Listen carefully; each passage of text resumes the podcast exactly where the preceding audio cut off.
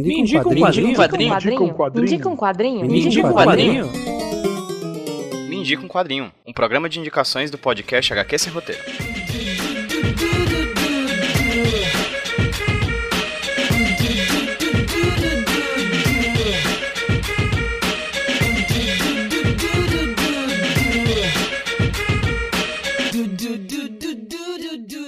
Pessoal, tudo bem com vocês? Aqui quem tá falando com vocês é o Pedro trazendo pra vocês mais um Indico Quadrinho, podcast de indicações aqui do HQ Sem Roteiro Podcast. E hoje quem vai indicar pra vocês não vai ser eu, vai ser uma pessoa muito querida que há muito tempo não aparecia aqui no feed do HQ Sem Roteiro. Mas antes dessa indicação, deixa eu explicar rapidinho pra quem ocasionalmente nunca tenha ouvido o Indico Quadrinho explicar para quem nunca ouviu o que ele é. Ele é um podcast que por enquanto é quinzenal, onde eu ou alguns convidados aqui do HQ Sem Roteiro Podcast, algumas pessoas que são parceiras, algumas pessoas que são amigas da gente aqui do HQ Sem Roteiro Podcast, tem um espaço para indicar alguma leitura que elas tenham feito e tenham curtido para você que tá ouvindo a gente. O Midi Quadrinho é 100% financiado pelos apoiadores do HQ Sem Roteiro no Catarse e no Padrim. Então, caso ocasionalmente você goste do Midi Quadrinho, curta as indicações que a gente dá aqui para vocês de 15 em 15 dias, apoia lá no catarse.me barra Roteiro ou no padrim.com.br barra Roteiro, que dependendo das metas batidas, a gente pode tornar o Mindico Quadrinho um podcast semanal. Olha só que legal. Imagina toda sexta-feira uma indicação nova. E se a gente conseguir bater as metas ainda maiores, a gente consegue ter dois Mindico Quadrinhos por semana. Olha que maravilha. Gente, fazendo um adendo rapidinho aqui, durante esses programas de comecinho de ano de 2019, mais especificamente entre os meses de janeiro e de fevereiro de 2019, eu vou tentar trazer para vocês um Mindico um quadrinho por semana. É um programa quinzenal, mas durante esses dois meses eu vou tentar lançar para vocês um Me Indica um Quadrinho por semana, tanto para testar essa periodicidade na minha produção, tanto para a gente ter um, uma provinha de como que vai ficar quando a gente bater as próximas metas nesse ano de 2019, para quando o Me Indica Quadrinho se tornar de fato um programa semanal, que é uma das próximas metas que a gente deve bater em breve. O motivo desse teste ser realizado entre janeiro e fevereiro desse ano é porque em fevereiro de 2019 o HQ Sem Roteiro completa três anos de existência. A gente vai completar três aninhos de vida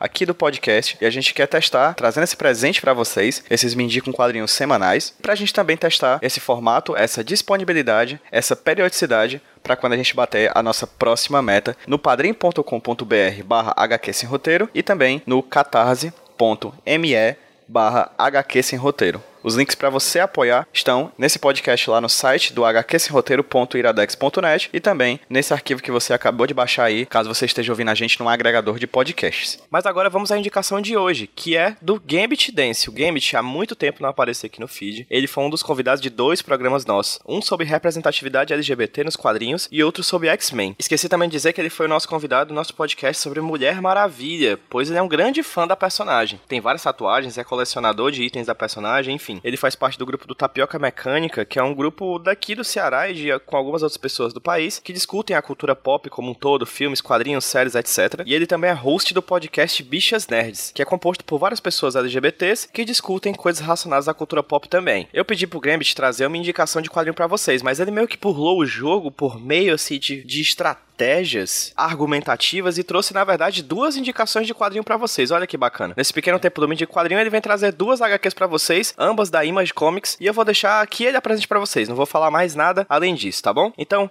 Gambit, meu querido, me indique dois quadrinhos? Olá para você que tá ouvindo a gente. Eu sou Gambit Dance, host no podcast Bichas Nerds, editor e colunista do site Tapioca Mecânica, estudante de jornalismo, fã e entusiasta de Mulher Maravilha. Antes de mais nada, deixa eu agradecer o PJ Brandão por ter me convidado para estar aqui indicando quadrinhos para vocês. Para mim é um prazer e uma honra. E dito isso, vamos ao que interessa. Bom, como pessoa LGBT, eu poderia é, ir pro óbvio e indicar para vocês quadrinhos quadrinhos como Fan Home ou Você é Minha Mãe, ou como fã da Mulher Maravilha, eu podia indicar coisas que tivessem a ver com o personagem, como, não sei, a, a fase do Pérez, que foi recentemente relançada pela Panini, mas eu resolvi fugir um pouco do óbvio e indicar para vocês aqui dois quadrinhos que eu li recentemente e que eu gostei muito e que eu acho que valem muito a pena. O primeiro deles é um quadrinho chamado Rat Queens, ou Ratas Rainhas, se vocês preferirem, mas o nome não foi traduzido para edição brasileira, eles mantiveram o nome em inglês. É um quadrinho da editora Image, escrito por Curtis J. Wiebe e desenhado por Rocky Upchurch. O quadrinho conta a história de quatro garotas que são uma equipe de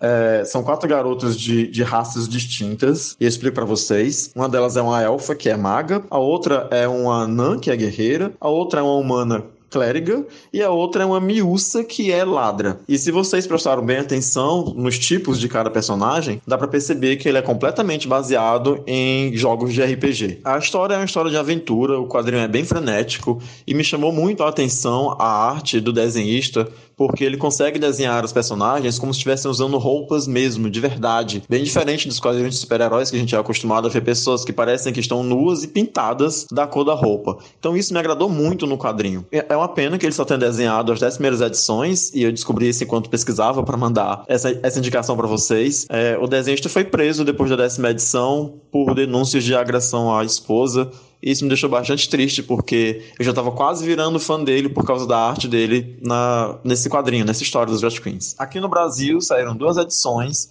Todas as duas edições foram lançadas em 2016. Isso me deixou um pouco triste, porque já que a gente está em 2018, é meio difícil saber se a, se a história vai ser continuada aqui no Brasil. Provavelmente ela vai ser descontinuada, não vai sair mais. Mesmo assim, essas duas edições valem muito a pena serem lidas. O outro quadrinho que eu quero recomendar é um quadrinho chamado Paper Girls, que é escrito pelo Brian K. Vaughan, que acho que dispensa é, apresentações. É o, cara, é o cara que escreveu Y, O Último Homem, e também Saga.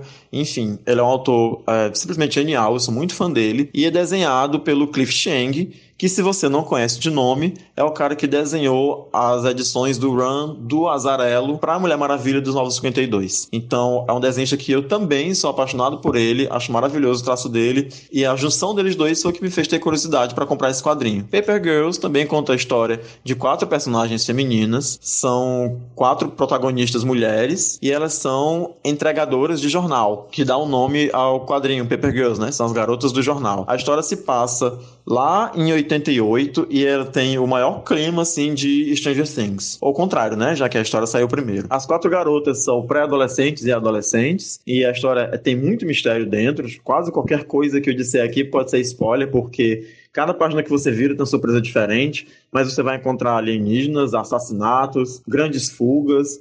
Assim, são momentos maravilhosos que você vai ter lendo esse quadrinho. Eu li a primeira edição, é, fiquei muito apaixonado. Essa, essa edição saiu no ano passado, em 2017, mas a segunda edição, essa vez saiu agora é, dia 31 de agosto desse ano, 2018.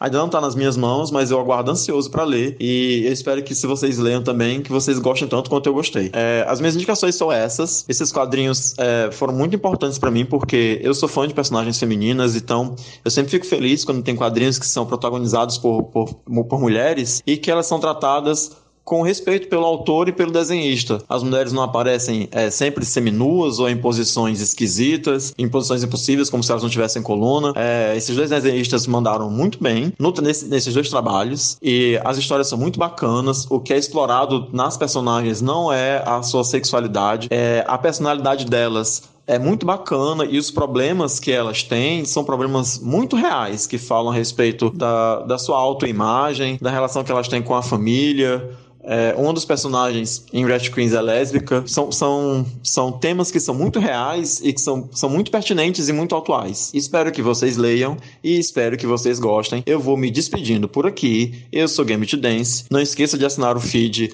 do Bichas Nerds, que é um podcast feito todo por homens LGBTs, mas que é para todos os públicos e a gente fala sobre é, a nossa visão também sobre quadrinhos, cinema é, sobre política, sobre temas da atualidade, enfim. Mais uma vez, um meu agradecimento pro, pro Pedro. É, Pedro, grande abraço. A gente se vê logo logo. É isso aí, valeu, tchau, tchau.